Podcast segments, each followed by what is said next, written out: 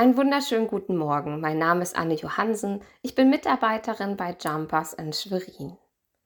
Ein Vater geht mit seinem Sohn in ein archäologisches Museum. Sie schauen sich Nachbildungen alter Tempel und Städte an, lesen über längst vergessene Kulturen und Völker und bewundern die vielen Götterstatuen. Große, kleine, dicke, dünne, aus Elfenbein oder Gold, menschenähnlich oder tierähnlich, mit einer brutalen Geschichte inklusive Menschenopfer oder einfach nützliche kleine Küchenhelfer.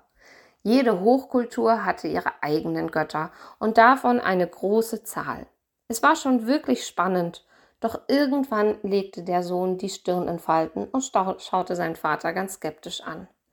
Aber Papa, woher wissen wir denn, dass das mit unserem Glauben nicht auch eine Lüge ist? Ja, woher wissen wir das eigentlich? Woher wissen wir, dass unser Glaube keine Lüge ist? Lügen haben kurze Beine. Den Satz kennen wahrscheinlich viele von uns. Laut Internet stand dieses Sprichwort sogar schon in einem Buch aus dem 17. Jahrhundert. Doch was bedeutet Lügen haben kurze Beine? Es ist eigentlich eine sehr bildliche Vorstellung. Die Lüge wird hier als kleiner, kurzbeiniger Mann betrachtet, der nicht weit kommt. Denn mit kurzen Beinen ist man weder schnell, noch kann man besonders gut über Hindernisse springen. Man bleibt hängen, man kommt nicht weit. So ist das auch mit der Lüge. Eine Lüge trägt nicht. Man kann auf ihr weder ein Leben noch eine langfristige Beziehung zu einem anderen Menschen aufbauen. Spätestens in den großen Krisen unseres Lebens, die nun mal dazugehören und deshalb auch definitiv kommen werden, entlarvt sich die Lüge als das, was sie ist. Kurzbeinig, nicht belastbar, nicht tragend und nicht helfend, wenn man sie doch eigentlich gebraucht hätte.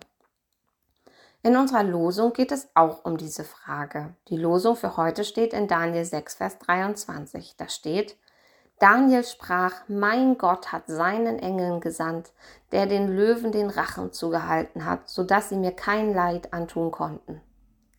Ich habe meine ganz eigene These zum Buch Daniel. Ich glaube nämlich, dass es in diesem Buch gar nicht um Daniel geht. Daniel ist immer nur der Aufhänger, der Überbringer, der Zeuge.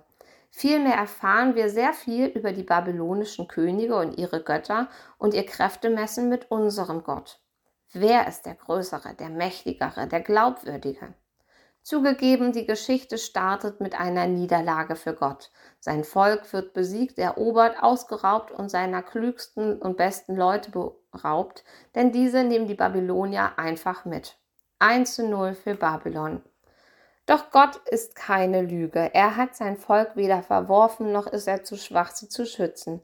Er geht ganz eigene Wege und kommt quasi mit Daniel in ihr Land.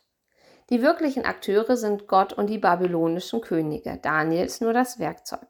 Und den Job macht er richtig gut. Er steht felsenfest zu Gott und lässt Gott an ihm große Wunder tun, um glaubhaft für Gottes Größe zu stehen. Das erleben wir im Buch Daniel in vielen verschiedenen Versionen. Daniels ganzes Handeln und das seiner Freunde bezeugt Gott und lässt keinen Zweifel daran. Wir haben einen wahrhaft großen Gott, stark und mächtig und von unendlicher Liebe für die Sein.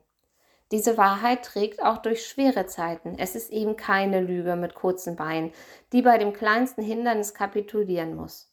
Dieses Zeugnis, dieser Beweis zieht sich durch die ganze Bibel und auch viele Christinnen und Christen überall auf der ganzen Welt und in allen Zeiten erzählen von der Größe und Liebe unseres Gottes. Als Werkzeug Gottes bekunden sie ihn und tragen ihn damit in die ganze Welt zu allen Menschen, auch zu dir und mir. Darum lasst uns von unserem Glauben erzählen, von Gott erzählen und den Wundern, die er tat, einander berichten, wie groß er ist und was er alles schon mit uns getan hat, was wir alles schon mit ihm erlebt haben, damit alle von ihm hören und erkennen, dass er der wahrhafte Gott ist. Amen.